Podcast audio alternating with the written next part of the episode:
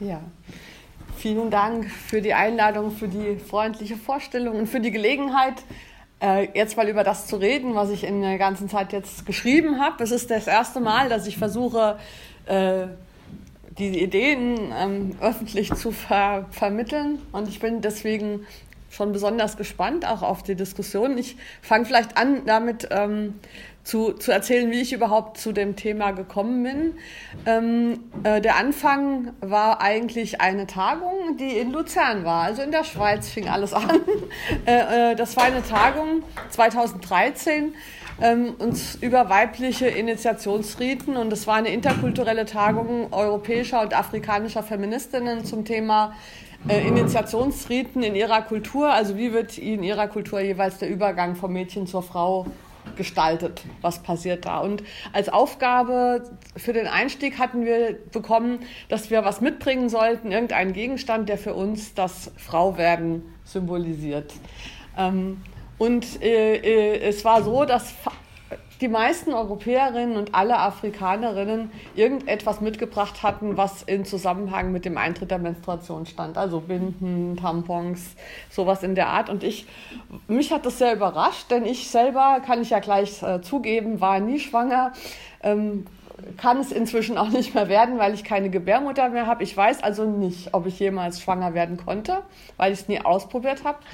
Ähm, und deshalb wahrscheinlich hatte ich auch nicht an sowas gedacht. Ich hatte mitgebracht ein Foto, das äh, meine Mutter und ihre Mutter und ihre Großmutter und ihre Tante zeigt, weil für mich Frau sein bedeutet, sich in eine weibliche Genealogie zu stellen, also sich zu den, also zu, zu, zu, zum Frausein zu bekennen, indem man sich sozusagen in der Tradition anderer Frauen versteht.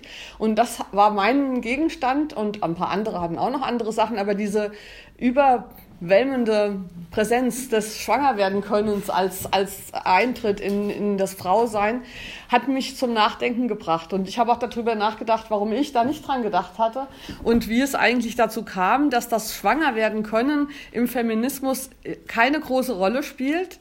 Ähm, schon eben und vor allen Dingen dann eben auch nochmal in Europa eine besonders wenig eine Rolle spielt. Ähm, und äh, ich glaube, dass diese, ähm, dieses Zurückgehen der Bedeutung des Schwangerwerden können, und mit Schwangerwerden können meine ich halt diesen Zustand, in der eine Person ist, äh, ähm, des Schwangerwerdenkönnens, möglicherweise, da komme ich gleich noch dazu, dass man es ja nicht sicher weiß, es ist immer nur eine Potentialität. Ähm, äh, und äh, es gibt eben gibt eben Menschen, die können möglicherweise schwanger werden und es gibt Menschen, die wissen sicher, dass sie nicht schwanger werden können. Und äh, diese ähm, Frage, was das eigentlich bedeutet für menschliche Gesellschaften und für Politik, ich bin ja Politikwissenschaftlerin. Ich meine, in der Biologie und so, in der Medizin oder so wird das Thema natürlich behandelt, aber in der Politikwissenschaft wird das Thema nicht behandelt. Es gibt keine politikwissenschaftlichen Bücher oder Überlegungen über das Schwangerwerden können. Es gibt ein paar über Gebürtigkeit, also ausgehend von Hannah Arendt natürlich, äh, gibt es Leute, die haben sich darüber Gedanken gemacht, was es für Politik bedeutet, dass Menschen geboren sind. Aber es gibt eigentlich wenig dazu, was es eigentlich bedeutet, dass Menschen schwanger werden können aber nicht alle. Um, ähm, und da habe ich eben angefangen, drüber nachzudenken und ein bisschen mich damit zu beschäftigen. Das hat immer so im Hinterkopf äh, gegoren und ich habe dann eine Serie von Blogposts zu diesem Thema angefangen, wo ich sagte, lass uns über das Schwangerwerden können reden und was es bedeutet, auch in Zusammenhang mit der Geschlechterdifferenz eben.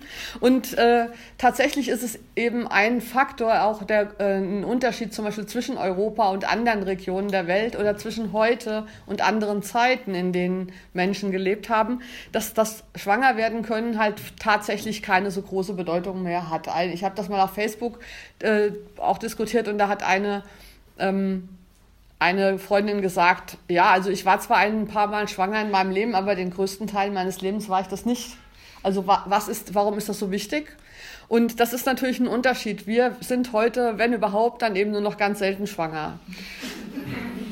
Und das war aber ja nicht immer so. Wenn man sich anschaut, dass äh, zum Beispiel um die Jahrhundertwende 1900 Frauen in Deutschland im Schnitt ähm, äh, sechs Kinder hatten. Das heißt, dann haben viele zehn Kinder geboren. Bei einer Lebenserwartung von 50 Jahren waren sie also permanent eigentlich schwanger. Ja? Also die, äh, ähm, die ähm, Bedeutung, die das einfach hat, und der Unterschied, der darin liegt, ob jemand schwanger werden kann oder nicht, für den Lebensverlauf, der ist bei uns objektiv nicht mehr so hoch. Gleichzeitig ist das Schwanger werden können oder das Schwanger auch nicht mehr so riskant. Also ähm, ich, wenn man sich die Zahlen anschaut, um 1900 war die Müttersterblichkeit in, in Deutschland noch 20 von 10.000. Ich habe es jetzt mal zum Vergleichen hochgerechnet und heute ist sie nur noch eine von 10.000. Eine von 10.000 Frauen stirbt an, an der Schwangerschaft. Und das ist nur noch ein Zwanzigstel von dem, was es vor über 100 Jahren war. Aber wenn man sich überlegt, dass es 800.000 Geburten in Deutschland, ich habe jetzt nur die Zahlen leider für Deutschland da, pro Jahr gibt und eine von 10.000 Frauen stirbt, dann sterben immer noch ziemlich viele Frauen am Schwanger werden können. Oder eben auch Männer, über schwangere Männer rede ich gleich auch noch. Aber viele Menschen, die schwanger werden, also schwanger werden, ist immer noch ein Lebensrisiko, das aber sehr viel geringer ist, als es früher war. Also dieses Sterben ist nicht mehr so nah. Übrigens ist in den USA die Müttersterblichkeit heute über doppelt so hoch als in, wie in Deutschland, nämlich 2,5 von 10.000 ähm, Frauen, die schwanger sind, sterben dort. Und in den ärmsten Regionen der Welt sterben heute immer noch 40 von 10.000 schwangeren Frauen, also doppelt so viele wie in Deutschland um 1900. Also nur mal um diesen Kontext zu kriegen, weshalb es auch klar ist, dass zum Beispiel in afrikanischen Initiationsrieden das Schwangerwerden können immer noch mehr im Vordergrund steht, weil es ist eine hochriskante Sache. Und das sind ja nur die, die daran sterben. Es gibt sehr viele Schwangerschaftskomplikationen, über die erstaunlicherweise nie informiert wurde. Ich war ja auch mal in einem Zustand, wo ich vermutlich schwanger werden konnte. Und mich hat nie jemand darüber aufgeklärt, wie gefährlich das überhaupt ist und dass ich mir das aus gesundheitlichen Gründen gut überlegen sollte, ob ich dieses Risiko eingehe. Also das ist, äh, da wird zum Beispiel nicht drüber gesprochen. Ähm, also der Grund, warum über das Schwangerwerden können heute, auch im Feminismus, also warum eine männliche Kultur früher darüber nicht so viel nachgedacht hat, das können wir uns ja alle erklären. Die Frage, die mich interessiert hat, ist, warum denken wir Feministinnen heute immer noch nicht darüber nach? Ähm, und das ist das eine, wir sind zu selten schwanger. Äh, das zweite ist, äh, eine zweite ist, es stört die Gleichberechtigung. Wir haben ja sozusagen die Idee der Paare, heterosexuelle Paare sollen ja heute alles gleichberechtigt machen, 50-50, Bad putzen, einkaufen und so weiter. Das mit dem Schwanger werden können und dem 50-50 klappt halt nicht. Das heißt, da ist sozusagen die Gleichheit einfach nicht möglich. Deswegen ist das Schwangerwerden können heikel in einem Emanzipationsgleichheitsdiskurs, der sozusagen die Lösung äh, der Probleme, die sich aus Geschlechterdifferenzen ergeben, in der Gleichheit sieht. Das zweite ist natürlich, äh, das dritte Punkt ist die Angst vor Mütterlichkeitsdiskursen. Also das Schwangerwerden können hat ja eine, in der, in der Philosophie und in der Theologie und in der Politikwissenschaft eine sehr frauenfeindliche Schlagseite gehabt in vergangenen Jahrhunderten. Also die Tatsache des Schwangerwerdenkönnens war ja Legitimation dafür, Menschen mit Uterus aus allem Möglichen auszuschließen. Also einmal sie zu Frauen zu erklären und dann zu sagen, Frauen können aber nicht Politik, die können nicht Priesterinnen werden, die können dies und dies, jenes nicht. Also das Schwangerwerden können war das Argument, um ähm, Frauen zu identifizieren und auszuschließen. Und die Angst vor der Rückkehr solcher Mütterlichkeitsdiskurse ist einfach sehr hoch. Also die Strategie der Frauenbewegung war immer gewesen, das runterzuspielen. Wir hatten ja gerade in Deutschland 100 Jahre Frauenwahlrecht und ein Hauptargument gegen das Frauenwahlrecht war gewesen, Frauen also sind hysterisch. Hysterisch kommt ja von Uterus. Ja, also diese Befind die körperliche Befindlichkeit des Schwangerwerdenkönnens macht Frauen ungeeignet für öffentliche Ämter. Und die Regenreaktion der Frauenrechtlerinnen war zu sagen, das ist alles nicht so wichtig, spielt keine Rolle. Ähm, wir sind gar nicht anders. Also brauchen, also das Wissen runterzuspielen, um zu verhindern, dass ihnen daraus ein Strick gedreht wird. Und davor gibt es eben immer noch Angst, dieses, äh, diese Essentialisierung und diese Zuweisung. Ähm, ein weiterer Grund ist, ist, ist natürlich, dass im Zusammenhang mit Queer-Theorie das Reden über körperliche Unterschiede zwischen Menschen hochproblematisch ist. Es ist ja heute die Rede davon, dass äh, Geschlecht auch in biologischer Hinsicht eben nicht binär ist. Und daher ist einfach diese Unterscheidung in zwei Sorten ist sozusagen hoch umstritten und suspekt. Aber ich mache ja die Unterscheidung, Menschen, die schwanger werden können und Menschen, die es nicht werden können, ist eine binäre Unterscheidung. Ähm, und dann der dritte, der, der, der wichtigste Punkt eigentlich, glaube ich, warum wir über das Schwangerwerden können nicht reden, ist der männliche Universalismus. Wir leben in einer Kultur, in der das Männliche sich zur Norm erklärt hat und alles, was nicht dieser Norm entspricht, als abweichend behandelt wird. Und äh, das Schwangerwerden können entspricht nicht der männlichen Norm und äh, wird deshalb als nicht wichtig für die Menschheit sozusagen betrachtet, weil ja Männer nicht schwanger werden können. Ähm, und ich habe deshalb meine Arbeit so ein bisschen unter den äh, das Motto gestellt. Ähm, es gibt ja diesen Spruch, Feminism is the radical notion that women are people. Und äh, deswegen sage ich, dass Frauen schwanger werden können, bedeutet nichts anderes, als dass Menschen schwanger werden können. Also das Schwanger werden können ist menschliche Conditio humana, ja, nur aber eben nicht alle.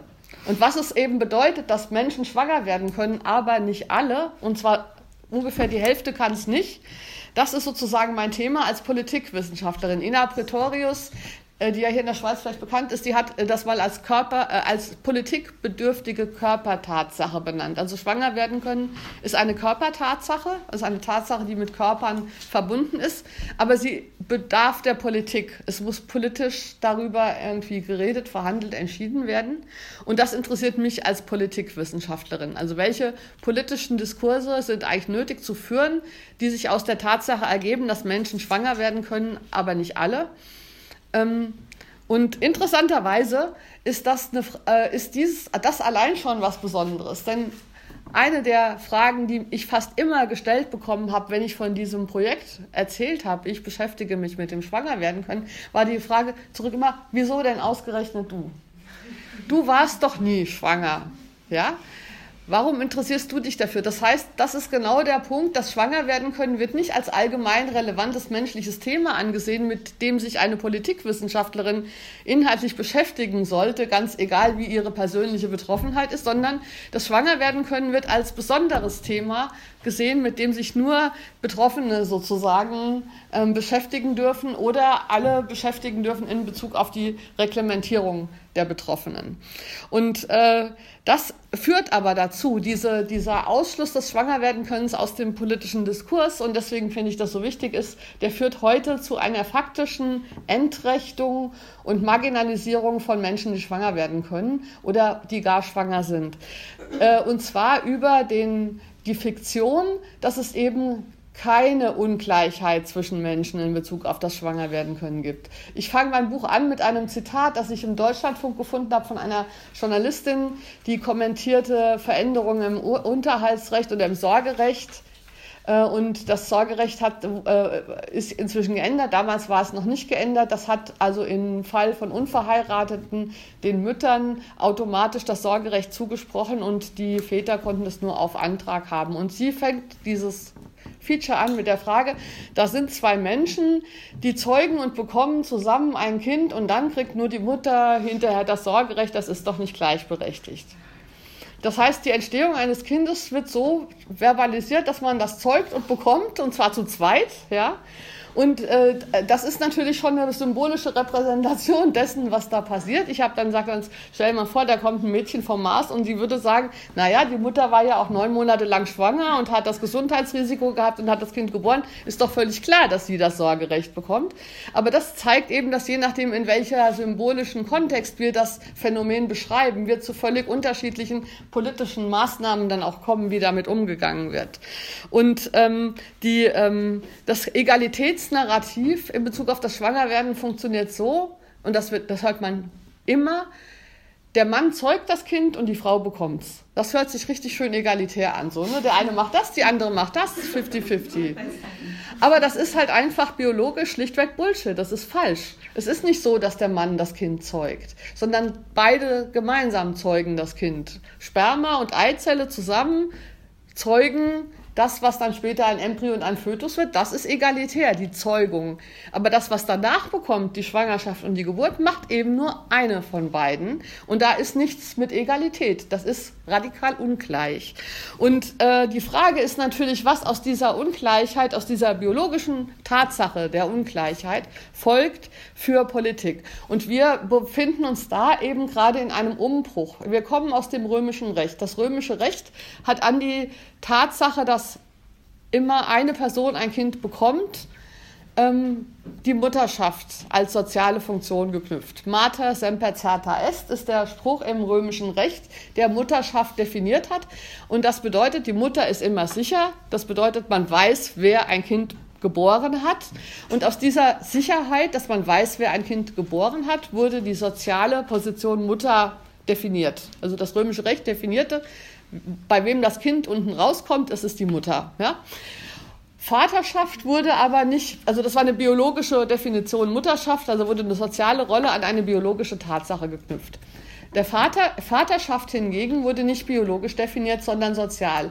Ähm, Vater ist, wer mit der, einer Mutter verheiratet ist. Das heißt, Vaterschaft konstituiert sich im römischen Recht dadurch, dass ein Mann, äh, weil eben nur heterosexuelle Ehen erlaubt sind, dass ein Mann mit einer Frau verheiratet ist, die ein Kind bekommt und diese Heirat weist ihn als Vater des Kindes aus.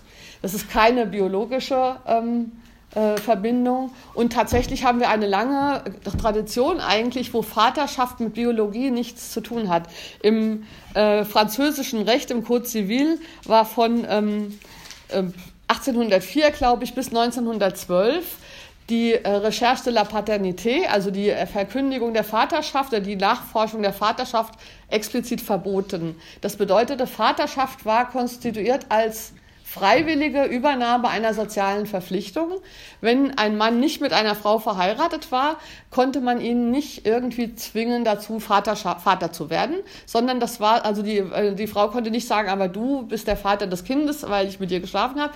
Nein, das war sozusagen illegal, das zu sagen weil Vaterschaft definiert war als freiwilliges Verhältnis, dass Männer zu Kindern eingehen können oder nicht. Deswegen war zum Beispiel die Adoption im römischen Recht eine sehr verbreitete Variante, wie Männer zu Kindern kamen. Ne? Also sie waren halt Väter der Kinder innerhalb ihrer Ehe, aber dann konnten sie halt zusätzlich sich Kinder, eben meistens Söhne, adoptieren und deren Vater werden völlig, das hatte mit Biologie gar nichts zu tun.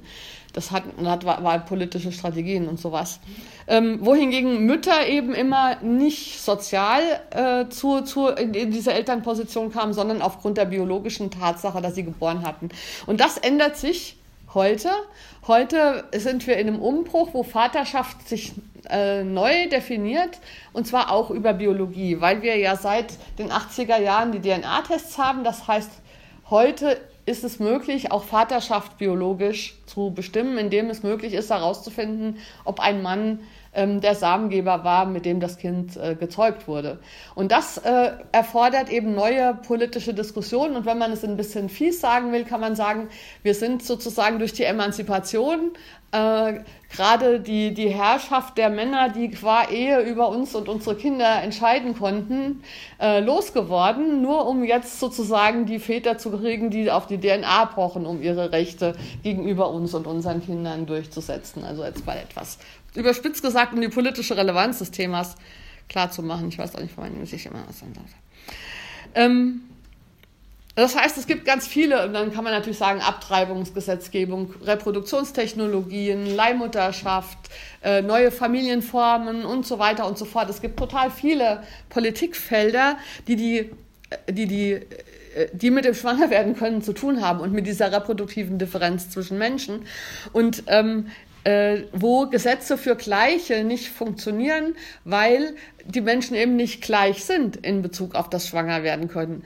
Ähm, nur ein Beispiel, wo das ganz in Deutschland ganz aktuell politisch äh, virulent ist, das ich jetzt erst am Wochenende erfahren habe. Wir haben ja seit äh, einiger Zeit die Ehe für alle. Das heißt, es wurde groß verkündet. Jetzt ist, sind homosexuelle Eheschließungen völlig gleichgestellt mit heterosexuellen Eheschließungen.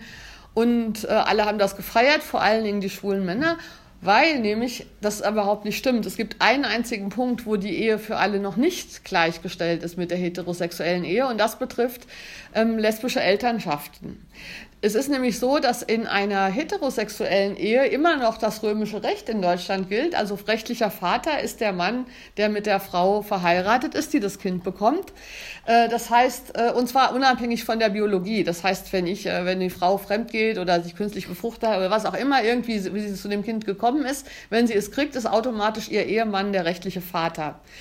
Aber bei lesbischen Paaren gilt das nicht lesbische Co-Mütter müssen immer noch den komplizierten Weg der Adoption gehen. Und jetzt hat eben diese grünen Politikerin erzählt, sie wollte da eine große Initiative machen, dass die Grünen sich dafür einsetzen, dass das geändert wird und dass eben auch bei lesbischen Paaren, Ehepaaren gilt, äh, Vater oder Co-Mutter des Kindes ist die Person, die mit der Mutter verheiratet ist. Ähm, und da kam der Einwand von ihren männlichen Kollegen in der grünen Fraktion, ja, aber was ist denn mit den Rechten des Samengebers? Ja, das heißt, da haben wir genau wieder die patriarchale Logik. Ich als Mann will Recht auf Kinder von Frauen haben und die können nicht einfach sich aussuchen, wer da Co-Elternteil wird. Ja? Und wenn die 100 Mann mit der Frau verheiratet sind, mein, mein biologisches Recht sozusagen, es ist jetzt nicht mehr das patriarchale Eherecht, es ist jetzt das biologische DNA-Recht, das sozusagen den Zugriff, den direkten Zugriff von Männern auf Kinder garantieren soll. Ähm, jetzt einen kleine, ähm, kleinen Rückblick in die Geschichte. Wie ist das ganze Schlamassel eigentlich entstanden, sozusagen? Oh.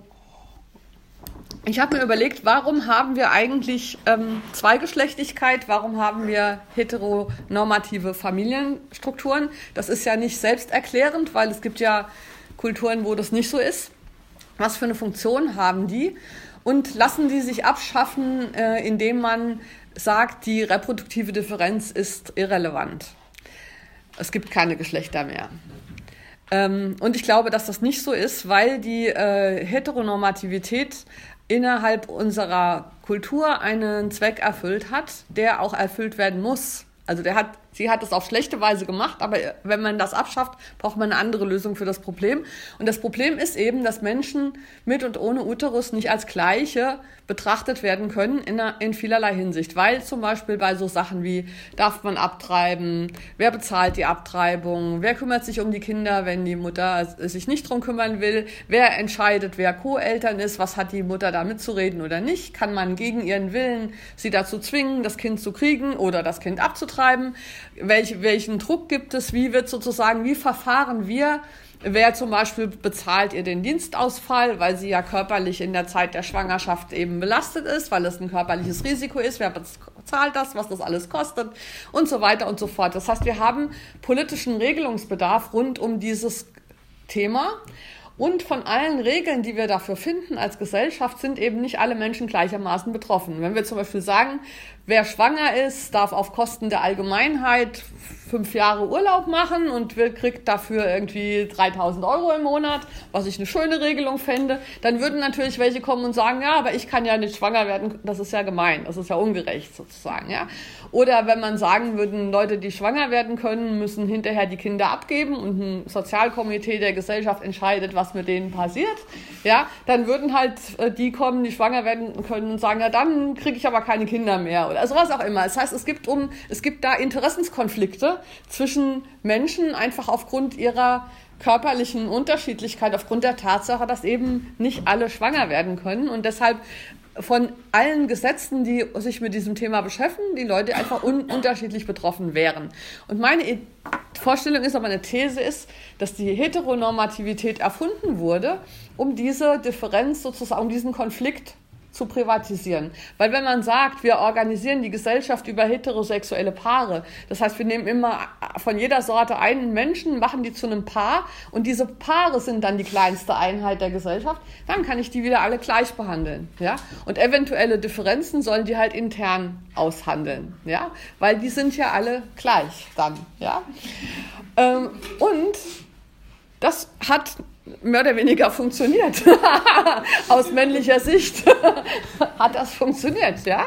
Weil natürlich gleichzeitig, also es, ist, es gibt ein schönes, äh, im, im englischen Eherecht äh, stand sozusagen dieser schöne Satz, Husband and Wife are one. Also das ist sozusagen diese, das ist die eine Einheit. And that is he. Ja, also das war sozusagen die Logik. Ein Mann und eine Frau sind gemeinsam eins und dieses Eins ist er, so dass also klar war, was passiert, wenn die intern sich nicht einigen können, dann entscheidet er.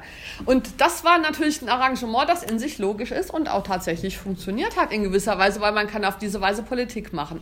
Und ich weiß nicht, wie es bei euch war. Also bei mir ging, als diese Ehe für alle immer ähm, also beschlossen wurde, ging halt dieses so ein, so ein, so ein Meme durch meine Facebook-Timelines, da stand irgendwie drauf, was ändert sich für heterosexuelle Paare, wenn homosexuelle Paare heiraten dürfen? Nichts. Aber das ist falsch. Wenn homosexuelle Paare heiraten dürfen, dann stürzt diese ganze Logik des Systems in sich zusammen. Da ändert sich total viel, da ändert sich alles. Da kann man sich fragen, wozu braucht man denn überhaupt noch eine Ehe, wenn auch homosexuelle Leute heiraten können? Weil genau das, nämlich diesen, diese reproduktive Differenz auszugleichen, das funktioniert dann nicht. Was wir daran sehen, dass zum Beispiel lesbische Paare in Bezug auf schwanger werden können und Reproduktion völlig andere Regeln und Bedürfnisse und Interessen haben als schwule Paare. Ja? Schwule haben ein großes Interesse an Leihmutterschaft und an der Legalisierung von Leihmutterschaft, weil ohne können ähm, zwei Menschen ohne Uterus halt nun mal nicht an Kinder kommen, wohingegen lesbische Paare ähm, jetzt in vielen Fällen doppelt so oft schwanger werden können wie sogar heterosexuelle Paare, ja, äh, weil, weil sie beide äh, ähm, entsprechende Körper haben. Das heißt, wir haben diese ganzen Probleme, die durch die heteronormative Ehe gelöst wurden in Politik, politischer Hinsicht, die haben wir jetzt potenziert und die kommen auch tatsächlich über diese Diskussionen der Reproduktion wieder. Und dieses Beispiel, dieser Dialog aus den Grünen, wo die Männer sagen, aber was ist mit den Rechten des Samengebers, wenn auf einmal, die haben halt Angst davor, weil wenn zwei Frauen heiraten können, Kinder kriegen, wozu braucht man denn noch Männer? Das ist natürlich dann die Frage, die sozusagen dann eigentlich dahinter steht. Ne? Das heißt, ähm, äh, das ist äh, sozusagen der, der Zweck. Und wozu, wenn man das so machen will, wenn man ein heteronormatives Gesellschaftsmodell haben will, wo man, dass man auf dem Paar aufbaut, wo man die Gesellschaft auf dem heterosexuellen Paar konstruiert, dann braucht man natürlich Geschlechter, weil man muss ja wissen, wer ist was, um die entsprechend sortieren zu können, ja. Und wie, äh, wie kriegen wir das jetzt hin? Denn man sieht einem Menschen von außen ja nicht an, ob diese Person eine Gebärmutter hat oder nicht. Und dann hat man sozusagen Geschlechtsmerkmale erfunden. Das ist jetzt ein bisschen überspitzt erzählt, aber es gibt sozusagen, äh, wenn, wenn, äh, heute könnte man natürlich sagen, wir machen bei, bei jeder Geburt einen automatischen Scan und gucken, ob da eine Gebärmutter ist, aber das ging halt nicht, sondern man war halt darauf angewiesen, nach äußerem Augenschein sozusagen entscheiden zu können, welche, welche Sorte wird's. Und das ist sozusagen die Geschlechtszuweisung geworden. Und da hat man äh, aufgrund von Genitalien praktisch eine Prognose abgegeben. Ja, wenn man Kinder sieht, kann man und diese Prognose der Geschlechtszuweisung aufgrund von Genitalien ist eben, die, die, die funktioniert relativ gut. Und das ist auch etwas, was mir an vielen aktuellen Diskursen über Geschlechterdifferenzen, queeren Diskursen nicht gefällt, dass sie, dass immer so den Eindruck erweckt wird, als wäre diese Geschlechtszuweisung völlig willkürlich, absurd, äh, ja, als ob würden die würfeln, ne, wird das ein Junge oder ein Mädchen, aber das ist ja nicht so, sondern die, ähm, die Geschlechtszuweisung aufgrund von Genitalien, wenn man unter Geschlechtszuweisung versteht, die Zuweisung zu einer dieser beiden reproduktiven Kategorien, die funktioniert mit einer über 98-prozentigen Sicherheit. Das heißt, also, äh, wenn man es wenn man, wenn ganz vorsichtig und ganz zurückhaltend ist, kann man sagen, 97 Prozent aller Menschen, über die bei der Geburt gesagt wird, sie sind Frauen, sind weiblich, können später schwanger werden.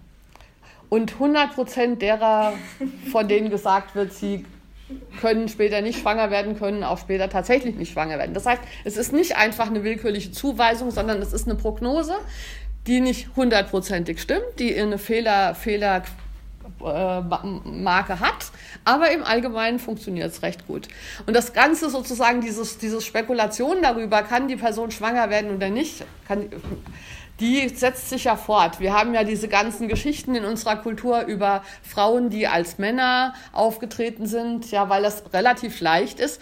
Und das haben Frauen sehr häufig gemacht, weil einfach in einer patriarchalen Kultur es sehr viele Vorteile hat, als Mann wahrgenommen zu werden. Und logischerweise haben sehr viele Frauen bis hin zur Legende der Päpstin Johanna ist uns das überliefert äh, einfach, wenn äh, einfach das versteckt sozusagen die Tatsache, dass sie einen Uterus haben, um an gesellschaftlichen Privilegien teilzuhaben. Und tatsächlich ist, ähm, ist alles das, was wir an Geschlechterperformanzen sehen, kulturell gemacht. Wenn wir die nicht hätten, dann könnte man uns wahrscheinlich nicht so einfach von außen ansehen, ob wir schwanger werden können oder nicht wenn wir keine Kultur der Visualisierung von Geschlechterdifferenz haben, wenn wir keine Kultur hätten, die für Frauen und Männer unterschiedliche Kleidung, Haarschnitte, Verhaltensweisen, Körperhaltung, wisst ihr alles, wenn wir das nicht hätten, dann wäre das Tippen bei erwachsenen Leuten, ob die schwanger werden können oder nicht, ziemlich schwierig.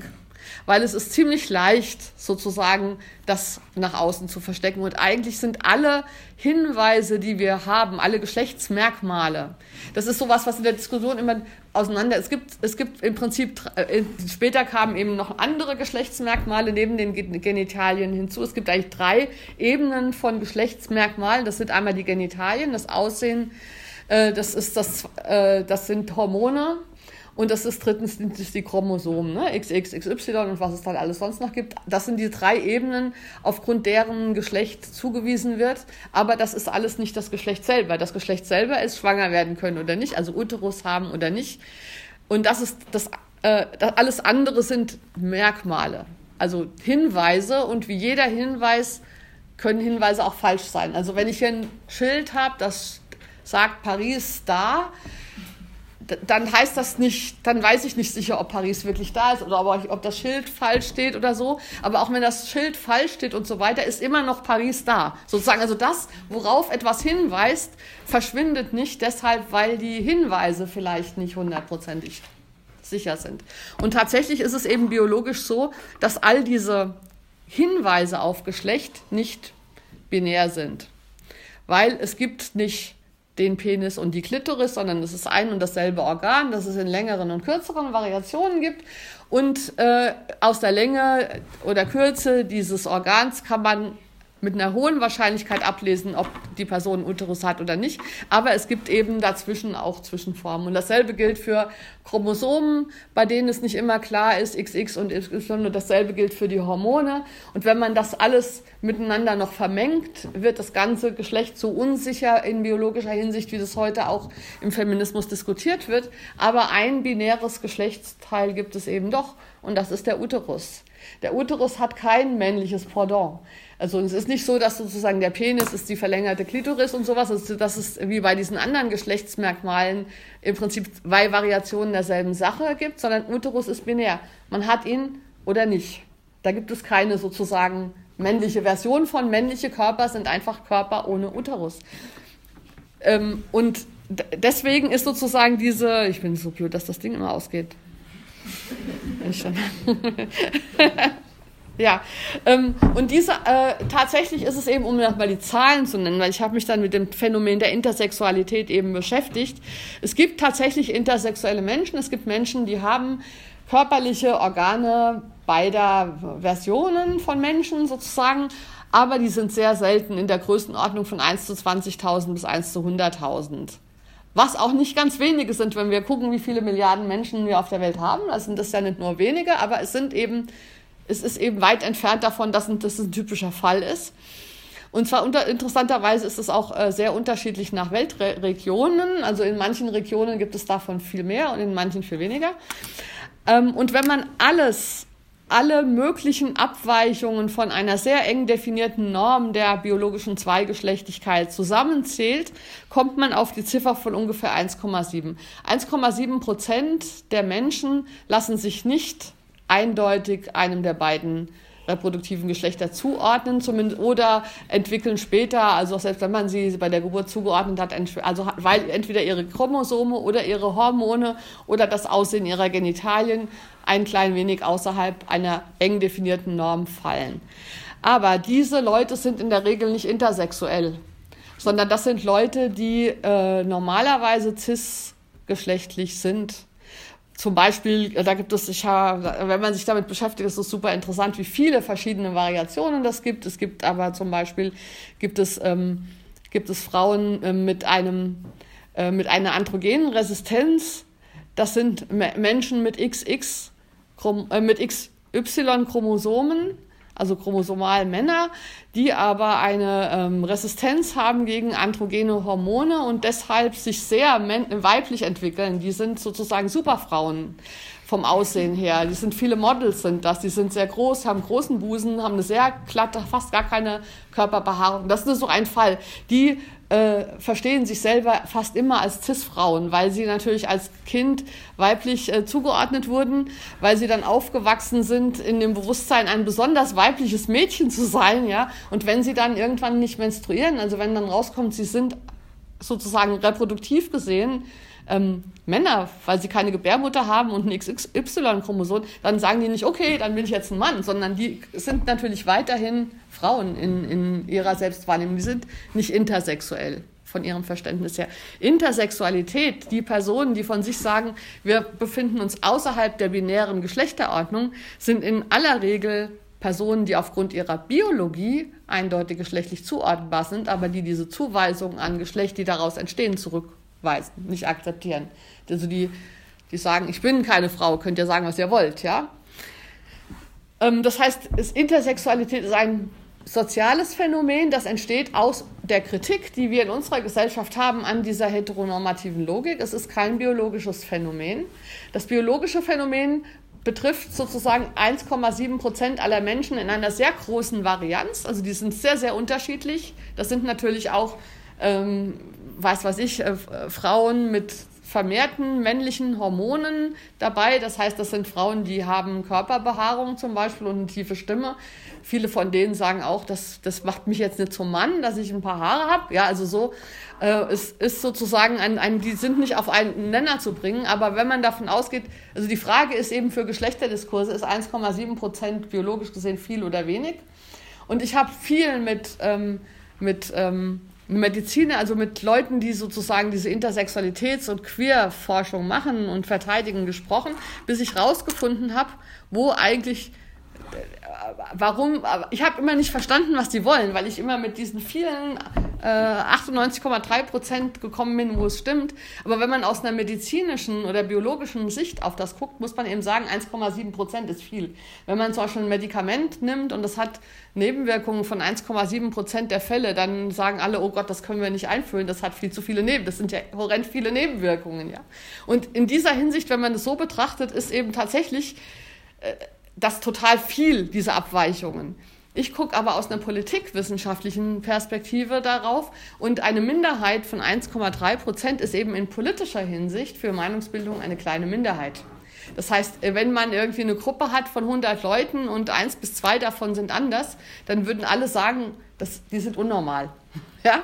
Weil normal ist, so zu sein wie die 98 oder 99 Leute, die alle gleich sind. Das heißt, wir empfinden sozusagen ähm, Normalität in, in sozialer Hinsicht anders, als wir das in medizinischer Hinsicht diskutieren. Und natürlich, und da kann man jetzt eben überlegen, sind 1,7 Prozent viel oder wenig. Ähm, kann man nicht beantworten. Das ist ja eine, eine Frage der Wertung. Aber was man, glaube ich, sagen kann, ist, dass diese Zweigeschlechtlichkeit eine signifikante Größe ist und dass man nicht sagen kann, dass wir in biologischer Hinsicht auf einem Spektrum sind zwischen zwei Polen und da ist alles in der Mitte. Das stimmt nicht. Diese zwei Pole sind so ein riesiger Klops und dann gibt es so ein paar Übergangsdinger dazwischen, aber es gibt klar identifizierbare zwei reproduktive Geschlechter. Das hat aber überhaupt nichts mit queer-theoretischen Diskursen zu tun, denn die das will ich damit sagen, die, will, die, sind damit nicht sozusagen abqualifiziert, sie sind nur entbiologisiert. Die Diskussion über Geschlecht und Geschlechterverständnis sind, ist keine Diskussion über Biologie, die biologische Differenz existiert, sondern es ist über die soziale Kategorie Geschlecht wird da verhandelt. Und das ist ja tatsächlich so, dass durch diese heterosexuelle Geschichte ähm, äh, passiert ist, dass, dass diese Geschlechterrollen eben sich aufgebauscht haben. Das heißt, äh, Frau sein oder Mann sein bedeutet ja heutzutage nicht, hat einen Uterus oder nicht, sondern das bedeutet es vielleicht ganz klein auch, aber in aller, also das allermeiste von dem, was man damit meint, ist eine Frau oder ein Mann, bezieht sich ja auf ganz andere Sachen. Das heißt, wir haben ja eine Kultur, die auf diesen Unterschied, eben diesen riesen Aufbau von Geschlechterdifferenz gebaut hat. Und in diesem Zug hat sich dieser Aufbau lange schon eigentlich gelöst von der biologischen Differenz. Zum Beispiel durch, was man da, wo man das Transit im 19. Jahrhundert an den, an den Operationen an intersexuellen Kindern, die ja oft so stattfanden, dass man sagte, irgendwie dieses Kind hat einen zu kleinen Penis das geht als Mann nicht durch, sozusagen in unserer Kultur, wo Männer einen langen Penis haben müssen. Also schneiden wir den ab und ziehen das Kind als Frau auf. Die Leute, die das gemacht haben, die diese Operationen eingeführt wurden, die wussten ja genau, dass durch die Amputation des Penis kein Uterus wächst. Ja? Das heißt, die wussten, dass sie da jetzt eigentlich Geschlecht als soziale Kategorie trennen von der reproduktiven Differenz und sozusagen eine, ein Fake aufbauen, ja, dass sie sozusagen Leute absichtlich in die Irre führen, äh, was sie damit wahrscheinlich gerechtfertigt haben, dass es weniger Einzelfälle ist, sind und aber es zeigt dieser Prozess zeigt eben, dass sich unsere Vorstellung von Geschlecht als Identität und reproduktiver Differenz auseinanderentwickelt hat seit dem 19. Jahrhundert und seit, also als Folge eigentlich dieser, dieser starren Zweigeschlechtlichkeit und dass deshalb heute Menschen sich einfach weigern, diese, äh, diese Aufteilung anzuerkennen, was eben dazu geführt hat, dass man heute eben nicht mehr erkennen kann, an einem Äußeren, ob eine Person einen Uterus hat oder nicht. Zum Beispiel in Bezug auf transsexuelle Menschen, also Transfrauen sehen also äh, äh, sehen, äh, performen so, wie man früher performt hat, um zu zeigen, dass diese Person einen Uterus hat, obwohl sie keinen haben. Also sie äh, trennen das. Also die, die hin, sie benutzen die Hinweise und definieren sie um. Und in der Diskussion um Transgeschlechtlichkeit kann man das sehr schön sehen, weil ähm, als das entstand oder in der Geschichte war ja erst immer gesagt, die leben im falschen Körper, ja. Und da gibt es dann so die geschlechtsumwandelnde Operation. Da war der, der, der da, da, da war doch die Idee dahinter, dass, ähm, dass man den Körper an, äh, also dass, dass der Körper falsch ist. Dann gab es die geschlechtsangleichende Operation. Dann war, hieß es eben schon, die, das Geschlecht steht eben fest. Das wird nicht, das entsteht nicht durch den Körper, sondern der Körper kommt nur hinterher.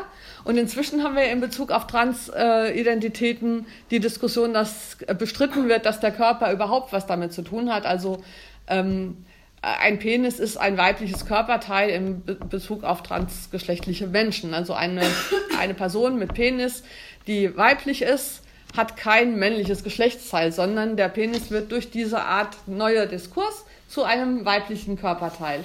Und das ist dann die vollständige Trennung von Biologie und Geschlecht, was in der Queer-Theorie gelebt und gefordert wird und mit der ich vollkommen einverstanden bin, weil eben tatsächlich die, äh, das war eben meine These, die Geschlechterdiskurse, die wir haben aufgrund dieser Geschichte der Zweigeschlechtlichkeit, einfach nicht mehr geeignet sind heute, um über die reproduktive Differenz vernünftig zu sprechen. Und deswegen sollten wir das auch sozusagen eigentlich akzeptieren, dass wir auf der einen Seite Geschlechterdiskurse haben und auf der anderen Seite eine reproduktive Differenz. Und deswegen bin ich ganz einverstanden davon, eben nicht mehr von Frauen und Männern zu sprechen, sondern von Menschen mit Uterus und Menschen ohne Uterus, unabhängig davon, welches Geschlecht sie haben. Das ist natürlich noch eine gewisse Sache, aber die ist relativ im. Ähm, ja, ihr lacht, aber das ist ja keine Utopie, das ist ja schon Realität. In Deutschland gibt es ähm, gibt es seit also ähm, 2011 rechtlich Männer, die schwanger werden können, weil in 2011 im transsexuellen Gesetz die Passage gestrichen wurde, in der stand, dass äh, die Änderung der Personenstandseintrags ähm, nur möglich ist nach einer geschlechtsangleichenden Operation. Das ist jetzt eben nicht mehr nötig. Und wenn man keine geschlechtsangleichende Operation mehr vornehmen muss, um ähm, männlich zu werden, dann heißt das, dass man schwanger werden kann, auch als Mann. Rein, also rechtlich abgesichert. Äh, und es gibt auch schon relativ viele, bei denen, also nicht viele, es äh, ist immer die Frage, was sind viele? Es sind nicht nur Einzelfälle, bei denen das ist, obwohl natürlich irgendwie die aller, aller, allermeisten Leute, die schwanger werden können, immer noch Frauen sind. Aber es gibt nicht wenige Männer, die es auch schon waren und sind. Aber das Gesetz ist noch nicht so ganz klar, weil wir haben auch noch im Grundgesetz, ich habe leider nicht recherchiert, wie es in der Schweiz ist, aber das wäre mir interessant, im Stehen, ähm, Mutter äh, eines Kindes ist die Frau, die es geboren hat. Das ist natürlich ein anachronistischer Satz, weil er voraussetzt, dass die Person, die ein Kind gebiert, eine Frau ist, was aber rechtlich in Deutschland eben schon nicht mehr der Fall ist. Es gab jetzt kürzlich tatsächlich einen Fall von einem Mann, Oskar Miller, der ein Kind geboren hat und dann als Mutter eingetragen wurde und dagegen geklagt hat, weil er sagte, er ist keine Mutter, weil er ist ja männlich und er definiert Mutter als Geschlechtszuweisung. Und äh, er hat aber verloren wegen diesem Satz im Grundgesetz, Mutter eines Kindes ist die Frau, die es geboren hat. Aber das sind natürlich so Übergangsstolperheiten. Es ist klar, dass das irgendwann äh, kohärent gemacht werden muss, dass das nicht so bleiben kann. Aber auch das ist eine Frage, wie wir das diskutieren. Ich komme jetzt zum Schluss sozusagen, was meine Vision wäre. Ähm, ich bin ja der Meinung, dass auch, ähm, auch Männer Mütter werden können sollten. Also ich finde diesen Satz ähm, Mutter eines Kindes ist die Person, die es geboren hat. Ich würde da Frau durch Person ersetzen, äh, stehen lassen. Und, äh, äh, und ähm, es gibt ja auch schon Leute, zum Beispiel Jochen König, der auch viel über queere Elternschaft schreibt und die Erfahrung hatte, dass äh, seine Tochter ihn als Mutter angesprochen hat, einfach deshalb, weil er äh, das mit ihr gemacht hat, wie bei allen anderen Kindern die Mütter. Und er sagt auch, wo ist das Problem? Ich bin die Mutter des Kindes, ja klar. Also Mutterschaft ist eben eine soziale Rolle, die ähm, nicht, die sozusagen, die sich aus dem, was man tut, ableiten und nicht aus dem Geschlecht, das man hat dabei. Und ich finde es super, wenn Väter Mütter werden. Ähm, die Frage ist, was passiert dann mit den Vätern? Ähm, es gibt so eine lange Diskussion, weil tatsächlich Trans-Männer, die Kinder gebären, sehr darauf pochen, dass sie gerne Väter genannt werden wollen. Ich finde das politisch problematisch, weil ich finde den Begriff der Vaterschaft problematisch aufgrund der patriarchalen Geschichte, die wir haben. Ich finde, Väter könnte man eigentlich abschaffen, braucht man nicht. Aber was wir brauchen, sind Co-Eltern, weil ja nicht sozusagen äh, die Frauen, die, die, die Menschen, die Kinder gebären, das nicht alles alleine machen sollen. Ich stelle mir sowas vor wie, also Mutter ist die Person, die das Kind geboren hat und acht Wochen nach der Geburt oder sechs Wochen, das kann man dann drüber reden, gibt es einen Ritus, einen sozialen, da werden Co-Eltern festgelegt sozusagen, da kann die Frau, äh, die, die Person, das Kind, die Mutter kann dann sagen, also ich möchte XYZ als Co-Elternteil für meines Kindes oder bei der Zeremonie willst du auch Co-Elternteil werden, kann man ja oder nein sagen, wird man dann meistens ja sagen, so wie bei Eheschließungen auch, weil man es ja vorher besprochen hat, aber diese Co-Eltern sind sozusagen keine biologischen Co-Eltern, sondern das ist eine soziale Rolle, die da initiiert wird. Und das können natürlich die Samengeber sein, aber das müssen sie nicht sein. Zum Beispiel bei lesbischen Frauen, Müttern wird es nicht der Fall sein. Das muss auch vielleicht nicht unbedingt eine Person sein, sondern es können vielleicht auch zwei oder drei sein. Da kann man dann drüber diskutieren, ab wann wird es zu viel und zu unübersichtlich oder so. Aber ich stelle mir sozusagen eine, eine Welt vor, die um das Schwangerwerden können politisch konzipiert ist und wo die Rechte von Personen, die schwanger werden können, ge geachtet werden, sowohl das Recht ähm, Kinder zu bekommen, als auch das Recht abzutreiben, also sowohl das Recht unterstützt zu werden, wenn man schwanger ist und das zu Ende führen will, als auch das Recht nicht schwanger werden zu müssen und nicht schwanger bleiben zu müssen, wenn man das nicht möchte. Und rund um dieses Recht von Menschen, die schwanger werden können, gibt es eine soziale Struktur, die eben nicht mehr patriarchal ist, sondern die die Freiheit von Personen, die schwanger werden können, schätzt und akzeptiert. Und das war eben im Patriarchat nie der Fall und wir wollen das ja überwinden, das Patriarchat. Vielen Dank.